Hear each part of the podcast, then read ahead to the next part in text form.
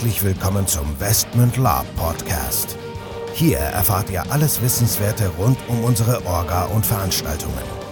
Neben spannenden Hintergrundinformationen und dem Neuesten aus der Welt der Live-Rollenspiele erwarten euch kurzweilige In-Time-Episoden, die die Story zwischen unseren Cons weiterführen.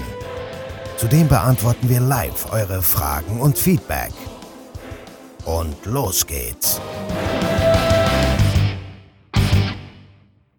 Guten Tag zusammen zu einer weiteren Folge des Westmit Lab Podcast. Wir sind wieder zu zweit, der Nico und und der Michael. Hi.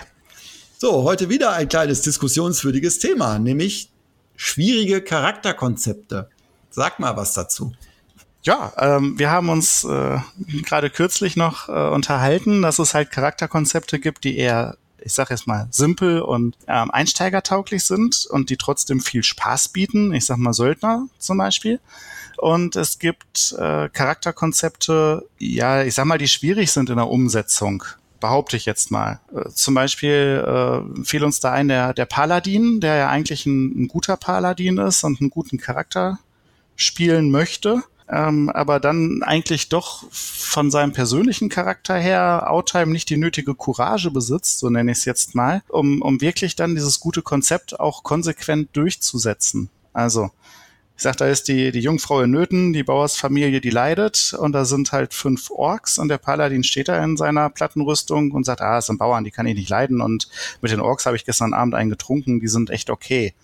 Ähm, ja, das mag sein, dass die Orks okay sind, aber es passt halt nicht ins Charakterkonzept. Genau diese gerade bei diesen stereotypischen Charakteren, ich bin guter Ritter, ich bin guter Paladin, ich bin der Templer sowieso, hatten wir, glaube ich, in einem der vergangenen Podcasts auch schon diskutiert, ist halt schwierig. Und wenn ich mich dafür entscheide, so einen Charakter zu spielen, der in der Tat in der heutigen Lab-Welt in meinen Augen schwierig zu spielen ist, um den konsequent zu spielen. Ähm, also wenn ich mich entscheide, sollte ich den eigentlich auch konsequent durchspielen und ähm, das ist halt so ein bisschen immer die Krux, dass bei einem Paladin zum Beispiel durch den Stereotyp eigentlich klar sein muss, wie der sich verhält. Und wenn der sich halt nicht entsprechend verhält in, in gewissen Szenen und Szenarien, dann stört das halt irgendwo. Und ja, ich will jetzt nicht sagen, überlegt euch vorher, was ihr spielt, aber irgendwo, verstehst du, was ich meine? Das, da lässt dann immer so ein, so ein, komisches Gefühl, wenn man Mitspieler ist und dann mitkriegt und denkt sich so, ja, warum passiert da jetzt nichts? Warum macht der jetzt nichts? Ne? Ja, das ist grundsätzlich so. Wenn ich zur Stadtwache gehe und sage, hm, da ist der Dieb, der hat mir gerade mein Geld geklaut, dann erwarte ich ja, dass die Stadtwache was macht. Ähm, wenn ich zum Paladin gehe und sage, hier, da ist ein, ein, schwarzer Magier, der hat mich verzaubert, bitte hilf mir, dann erwarte ich natürlich auch, dass der das tut. In dem Moment, äh, wo der nicht so handelt und das nicht macht, sondern sich dann benimmt wie der, wie der letzte Söldner, der sagt, alles klar, du hast dich verzaubern lassen, dann klaue ich dir jetzt noch dein Schwert und äh, alles, was du so noch hast äh, und mach mich von dann, um mit den, äh, weiß ich nicht, äh, Skaven in der Taverne einzutrinken, dann, ja, ja, dann denke ich mir, Charakterkonzept verfehlt. Das ja, ist aber, stimmt. ja, das, das ist ja aber nur jetzt ein, eine Facette von vielen. Also das Thema ist ja ähm, seltsame oder unpassende Charakterkonzepte. Da gehören auch viele Pen-and-Paper-Charakterkonzepte dazu. Also ich sage zum Beispiel, das kann einem auf, auf seiner ersten Con mal passieren, dass man vielleicht aus dem Pen and Paper total begeistert ein Charakterkonzept übernommen hat. Aber wenn man dann vor Ort feststellt, dass das nicht zieht, Leute, nehmt mein Rat an, dann lasst es und überlegt euch einfach was Neues. Also ich nehme da als Beispiel den, den Drachenreiter. Ja, ich bin Drachenreiter, mein Drache ist hinten in der Scheune angebunden. Okay, äh, kann man machen, aber es ist eher so ein humoristisches äh, Element, sag ich mal. Ne? Ich meine, was macht man denn, wenn, wenn ein Angriff kommt? Dann, ja, okay, ich könnte jetzt meinen Drachen holen, aber der, der hat gerade Urlaub oder ich gönne ihm eine kleine Pause. Ich mache das allein. Also finde ich schwierig. Genau. Das ist auf der einen Seite schwierig, wenn man halt irgendwas hat, so ja, oder was weiß ich, mein fliegendes Schiff ist halt irgendwo äh, und wenn wir wollten, würden wir hier alle unsere Mörser auf euch runterfeuern und dann werdet ihr eh alle platt. Ähm, das ist das eine, das sind so die imaginären Dinge, die es dann nicht gibt, die es, finde ich, schwierig machen, damit auch spieltechnisch zu interagieren. Das andere sind aber wirklich auch ähm, so Charaktere oder sag ich mal Kreaturen. Wir hatten es ja jetzt auch neulich erlebt, da war so eine Skaven-Gruppe. Die haben halt gutmütige Skaven gespielt. Jetzt, äh, ja, mh, hm, jeder, der Warhammer kennt, gutmütiges Skaven, okay. Ähm, und so gutmütig haben die sich auch gar nicht verhalten. Ne? Haben die nicht den, den Bibliothekar da weggeklopft oder wie war das? Irgendwas war da. Auch. Im Prinzip hatten wir da beide, beide Sachen in eins. Ne? Der Bibliothekar kommt und sagt, hier, die Skaven haben mich umgehauen. Kann mir jemand helfen? Und die Paladin haben gesagt, nö, die sind eigentlich ganz okay und wir können dich nicht leiden. ja, es war ein bisschen verkehrte Welt. Ich weiß es nicht. Ähm. Ja. Und das Gelben an sich, ich meine, die haben super gespielt, die haben super Outfits gemacht. Ja, und die, über, über der letzten Folge. Ähm, aber irgendwo, mh, hm, komisch. Ja, keine ich, Ahnung. Ich habe mich damit nicht wohlgefühlt mit den Charakteren. Nee, nee, also er hatte ja recht. Also die waren ja auch total nett. Die waren total nett, äh, die sahen auch total cool aus. Ähm, ich hätte mit denen auch gerne eingetrunken in der Taverne, aber als Paladin, ja, schauen wir mal. Also ja, gut, aber das war jetzt die Sache Kreaturen. Ähm, was mir noch am Herzen liegt, vielleicht auch Charakterkonzepte, wo es, gar nicht so sehr ähm, am Konzept liegt, sondern manchmal fühle ich mich gestört im Prinzip, sage ich mal, auch durch fehlende Regeln.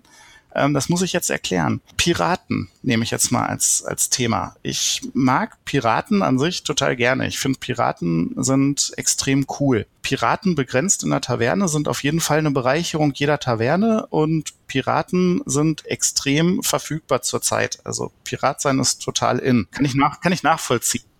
Ja, also ähm, wenn mich jemand fragen würde, Berufswunsch, was willst du werden? Ne, dann würde ich sagen, okay, Pirat.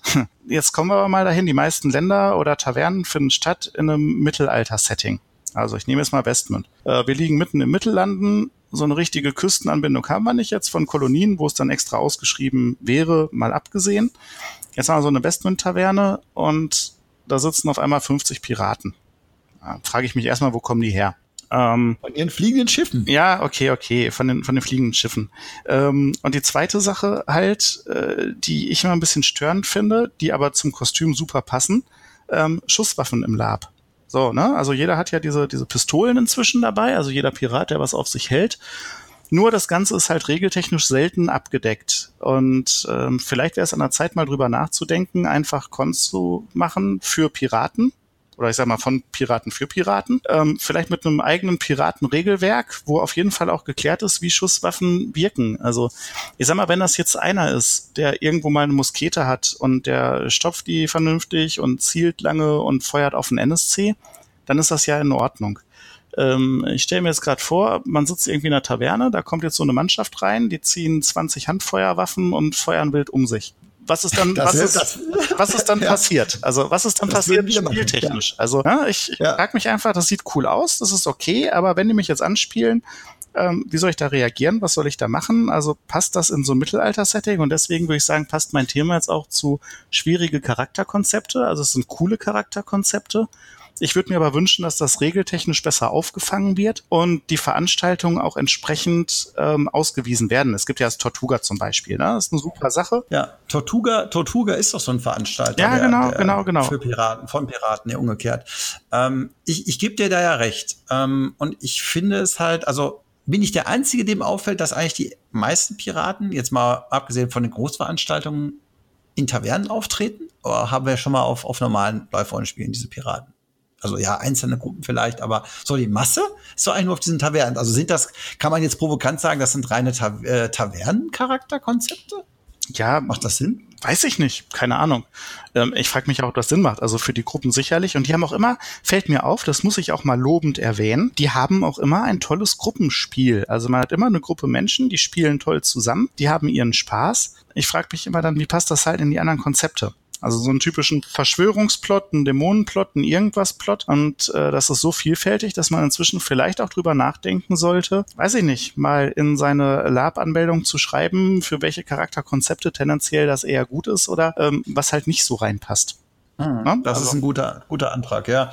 Weil ich meine, in der Tat haben uns auch schon Spielergruppen angeschrieben, die gesagt haben, ich nenne jetzt aber auch wieder keine Namen, äh, ja, wir spielen die und die Konzepte passt das bei euch? Und da habe ich zurückgeschrieben, ey, super, dass ihr das uns schreibt. Und nein, leider nicht.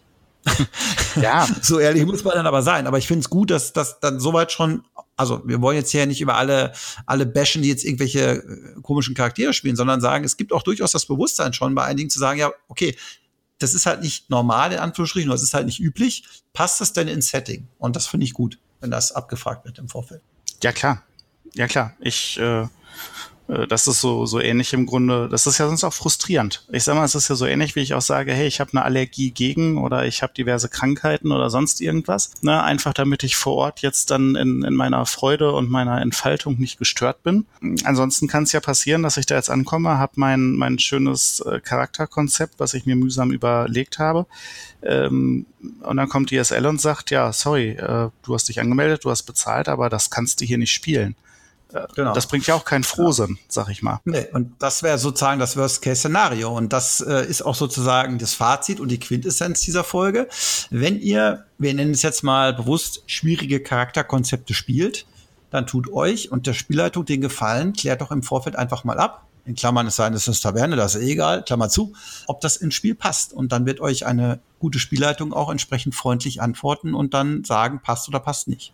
Ja, Gut. Und ansonsten bleibt konstruktiv äh, in allen euren Äußerungen. Also wenn euch sowas auffällt und ihr möchtet dann sonntags, wenn alles gelaufen ist, den Leuten was mit auf den Weg geben, dann sagt, okay, dein Charakterkonzept ist hier und da an der Stelle ganz cool. Hm, an der und der Stelle ist es nicht so gut, weil. Und ähm, wer so eine Kritik bekommt, und die ist konstruktiv, dann denkt mal drüber nach, ob das eventuell berechtigt sein könnte. Und wenn ihr es öfter hört, äh, nehmt es euch vielleicht zu Herzen. In diesem Sinne, macht's gut, bis zum nächsten Mal. Ja, von mir auch. Tschüss. So, bevor jetzt wirklich Schluss mit dieser Episode ist, an dieser Stelle noch einmal der Hinweis, dass wir uns natürlich jederzeit über euer Feedback und eure Fragen freuen. Ihr könnt diese gerne als Facebook-Kommentare unter die jeweiligen Episoden-Postings schreiben oder einfach eine Mail an orga.westmund.de raushauen. Zudem würden wir uns mega freuen, wenn euch der Podcast gefällt und ihr uns eine 5-Sterne-Bewertung und eine nette Rezension bei iTunes gebt. Das hilft uns, den Podcast immer besser zu machen. So long und bis denn.